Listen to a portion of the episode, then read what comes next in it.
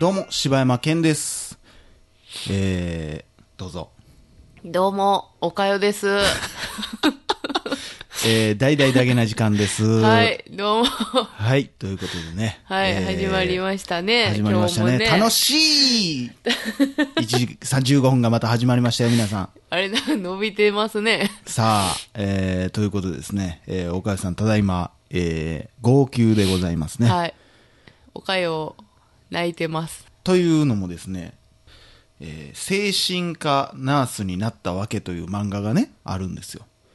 それをちょっと読んでみてと。1話だけ読んで収録しようっつって、ってうん。言ったら、まあ1話読みはったんですけど、はい。おもむろにも涙を拭い出してね、もう鼻ずるずるして、えー、俺から取ろうっていう言葉が出ましてね。そうですいや、ね。この漫画はね、ほんまに、うんなんかツイッターで、なんか、よう、なんか、なんかサスペンスとか、なんか人殺しの、気違いの犯人がなんちゃらかんちゃらとかって、なんかパッて出てきて、一コマだけなんか印象的な一コマ載せてあって、うんえー、なんか、何々コミックスで無料で読めますみたいなの一個で、パッてなんか一コマ、あ、面白そうやな、これ、と思って、立ち読みみたいなのをしとったら、もうちょっと欲しすぎて、うん。で、もうそのまま買いに行って、もう読破して、で、今日持ってきたんですけど、うん。どうですかあの、もうほんまにね、いろいろね、こう、思い出してね、うん。看護学校時代のこととかね、それどういう涙？もう今日はもうあれですよ。完全ドキュメントですよ、これは。ドキュメントのお母。さん、どういう涙なんですか、それは？いや、めっちゃいい漫画やな、ほんまにこれ。いや、あのね、その、まあ1話はもうそうやって無料で読めるから、まあ言ってもいいんかもしれへんけど、1話、2話までは読めますからね、これ皆さん。あのーその、何、もともと OL やった人が、まあお母さんが亡くならはった、うんまあショックで、うんうんまあちょっと心をだいぶ病んで、うんで、まあ会社ももう限ストレスが限界で辞めてしまって、うん。で、そこで、あ、自分やばい、自分これ心病じゃんみたいななって、うん。で、ちょっと心の弱い人のに興味を持って看護師になってみたいな話なんですけど、うんなんか、うん。まあ、リアルやし、まあ一応エッセイ的なインタビューとかそんなんを元に書いてるみたいねだ、かいや、らねだ。からほんまに、あの、精神病院にさ、まあうん。実習とか1ヶ月ぐらい行ってた時とかあったからさ、ほんまに実際どういう環境やったかみたいなんてさ、覚えてるけどさ、もうほんまにリアルやねんけど、あの、その病院の感じとかも？病院の患者、あの、なんていうの？えー、遊ぶスペースとかがあったり、うん。畑とかがあったうり、ん。うん、そういう、ね、なんていうの？開放されてるスペースみたいなのそうそうそうそう。あの、開放型病棟と、うん。で、えっと、閉鎖病棟とうん。分かれててとか、まあそういう環境でやってて、でも何がってもうさ、うん。もう意味わからんねん、患者さん。何を思って何をしてんのか。うん。やけど、でもその人なりの理由があるんやなっていうのを、うんこう、見ていけはるやん、この人。この漫画はね。うん主人公は。で、私がなんでこんなに泣いてるかっていうと、うん。あのーほんま私看護学校なんかもうね、もう十何年前の話やん。もう28年前ですか。いやいやほんま自分、年齢のやつ芝生で。に28年前に卒業やから 入ったのはもうちょい前か。30年そ前やかな。のババアちゃうねんや。でも28年前前に看護学校に行った人に謝ってほしいですけどね、僕は。あのね、うんごめんなさい。うん。当時だから看護学校の時ってさ、うん。あの、なりたい看護師像みたいなのとかさ、おうあなたが思ういい看護は何ですかとかさ、散々書かされんねや。へえ、それ授業の一環で？まあ授業とかで。うん。やねんけど、まあそんなんてもう大体もうテンプレートのように、その人に合った看護って、まあ、そうやな。書いときゃ、うんまあええみたいなとこあるから、もう大体そういうふうに書くんやけど、うん。なんか、人間味のあるみたいなね。うん、そうそう。そうそうそう、うん。その人なりのうん。看護ができたらいいな、みたいなこと書くんやけども、うんうんうんもうなんか、なんていうの、流れで書いてるだけやから、うんそん。なになんかこう、それに思い入れがあって書いたとかっていう記憶がないんかって。で、当時、あの、せえー、何精子病棟行った時にさ、うんうん。結結構私苦戦してて、うん。もう、受け持ち患者さん結構重症の精神疾患者の人やって、もう、ついていかれへんし、うん。もう理解ができへんし、うんもう結構毎日毎日泣いてて、私も。それって、その、え、どれぐらいの期間行くもんな1ヶ月。あ、もうその1ヶ月でもうない、もうその中でも泣いてたっていうこと？もう、ほぼほぼ毎日泣いてて、もう行くんめちゃくちゃ嫌やったし、ああ、そうう。ん。ほうほうほうで、もう結構そこの市長さんとか、うんあの、学校の先生とかにもうん結構相談しててんけど、うんうん。あの、なんていうの？その時にすごい言われてたんが、うん。もう、人を見なさいって。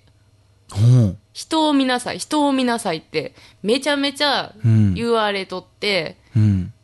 アドバイスやってんけど、うん当時だからもう、まあ若かったし、うんもう嫌心が勝ちすぎてて、うんうんもうそのアドバイスが何を言ってんのか、うんもう私無理やってっていう。そんなことより無理ですってこんっていうのがもう勝ちすぎてて、うんただただこの1ヶ月を早くこなすっていうことしか考えてなかったから、うん。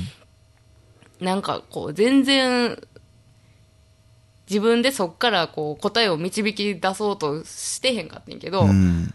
今この漫画を見て、うん。なんかその先生がさ、うん。その、かたくなに、ひその私に言ってくれてた、うん。人を見なさいっていうことが、なんかこう、分かったというか、ん。っていう。号泣。いや、でもほんまに、あのーそれってちょっと難しいとこでさ、うん。あの、今になったらさ、あの主人公の気持ちもわかるし、うん患者さんの気持ちもわからんでもないやん。というか、うん心がこう弱ってしまう人の気持ちもわかるやん。うんでこの人は多分もともと、まあ、この人っていうか、まあ、ほんまにどこまで実在する人物なんか分からへんけど、うんいろんな話を聞いてミックスされてるし、えー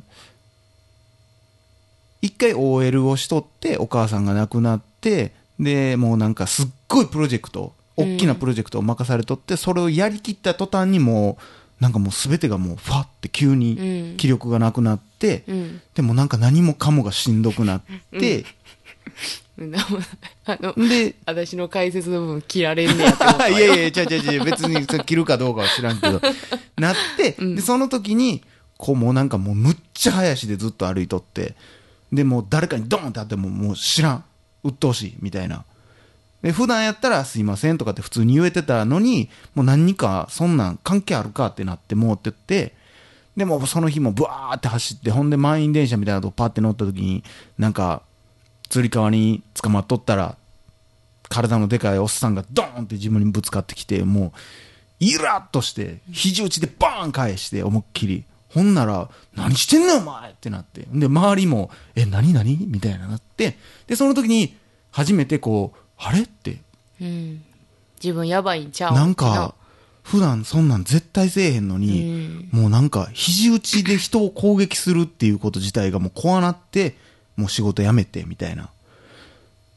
で、そっからまあ、かんなんかそういうなんか、今って自分ってやばかったんじゃないかなって思ったことをきっかけに、なんかそういう仕事に突きついたっていう話やけどさ、それもやっぱりそういうことを経験してるからこそ、ん。こう、その人たちの気持ちがほんまにわかるというか、うんうんちょっとさ、だって、ちっちゃい時なんかもテレビとかでパッて見とって、潔癖症の人とか見とってさ、なんなんそんなありえる？みたいなこと言ってたけどさ、どんどんどんどん人って、潔癖もそうやし、ゴミ屋敷もそうやし、どっちもわからんでもなくなってくるやん、大人になってきたら。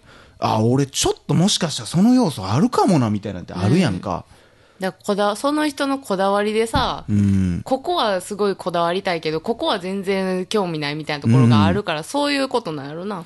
とか、それがもう、なんていうんやろ、もう自分の意思じゃないとこまで行ってもうたりとかさ、うんで、なんかな、その第1話で言ったら、患者さんがさ、ずーっと帽子かぶってる女の人で、で、もう臭いし、なんなんやろ、この人と思って、最初は聞かれへんかったけど、ちょっと仲良くなって、なんで帽子ずっと被ってはるんですかって聞いたら、取ったら脳みそが出てくるから、って言われて、うんでそれに対して、あー、なるほど、大変ですね、みたいなとこから、うんうんで、ちょっとずつ仲良くなっていって、そしたら、あのー一回、3分私にもらえませんって。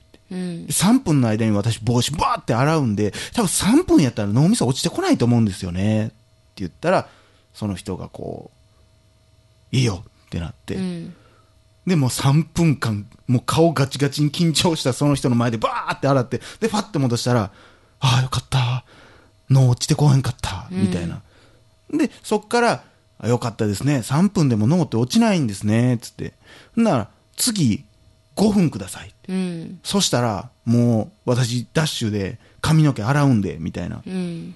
な、その人も、わかった。ってなって5分。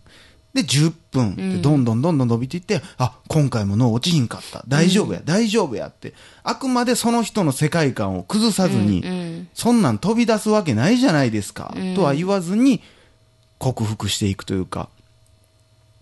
なんかほんまな、こう、学校でもな、精神、そういうこう、精神病んでる方のうん対応ってさ、肯定も否定もししたらダメみたいな風にうんうんうん書いてんねん。もう何を見てもそう書いてんねんけど、うんでも実際さ、その言葉だけを持ってって、うん何がその人にできようかっていう話やねんか。うん結局ほんまにその人のことを見て、どんな症状があるか見てみんと、うん。対応なんか分からへんし、せやな。いや、だからこの人ほんまにすごいなと思ったわ。まあ、まあ、その話、結局、そうやって普通に喋ってた普通の人やし、いやーその帽子をかぶってること以外って普通やねん。だからその人は別に嘘ついてるわけでも、うん何なんか、人を困らせたいわけでも、構ってほしいわけでもなく、それがだからその人のな現実っていうところやもんな。だから、普通にこうやって会話して、髪洗ってってやってたら、狂ってるっていうのは何なんやろみたいな話になるのよね、この人の中で。狂ってんのかなそれって、みたいな。うん。まあ、極度の思い込みみたいなことやけど、うん。まあ、その変な行動をとってても、なんか理由があるっていうう、ん。その何の理由もなく、そうやってやってるんじゃないから、そこと向き合って付き合おうみたいな。そやね。だからほんまにこう、ほんまに向き合ってはるよなと思うなう。ーん。なあ、その人その人の理由を探そうって、そうやって看護してはる人ってどんだけおんねやろうと思うわ。